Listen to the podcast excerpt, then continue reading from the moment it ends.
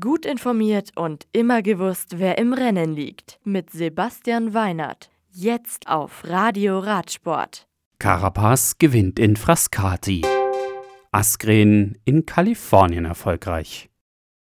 Frascati. Die vierte und längste Etappe des Giro d'Italia 2019, über 235 Kilometer, gewinnt Movistar-Profi Richard Carapaz in knapp sechs Stunden Fahrzeit. Der Ecuadorianer siegt aus einer sechs Mann starken Spitzengruppe, die sich nach zwei Stürzen im Finale vom Feld gelöst hatte und der auch der Führende der Rundfahrt Primo Schroglic angehörte, der so seinen Vorsprung vor Simon Yates und Vincenzo Nibali ausbauen kann. Etappenzweiter ist Caleb Youn von Lotto Sudal vor UAE Team Emirates Fahrer Diego Ulissi. Der große Leidtragende ist der Sieger der Rundfahrt von 2017, Tom Dumoulin. Ihn hatte es besonders schwer erwischt, so dass er als 98. ins Ziel kam, über vier Minuten nach Roglic. Die morgige fünfte Etappe ist nur 140 Kilometer lang, mit Start in Frascati und Ziel in Terracina.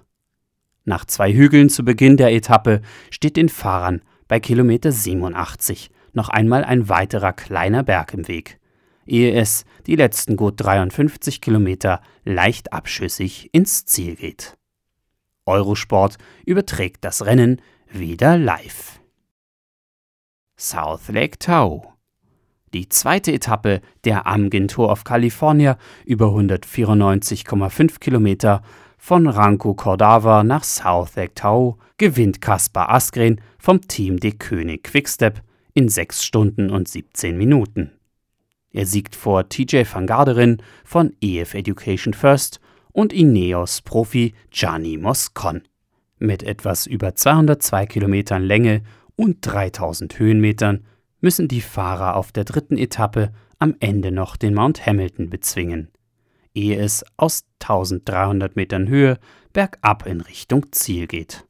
Eurosport überträgt das Rennen ab 22 Uhr wieder live. Das Radio für Radsportfans. Im Web auf radioradsport.de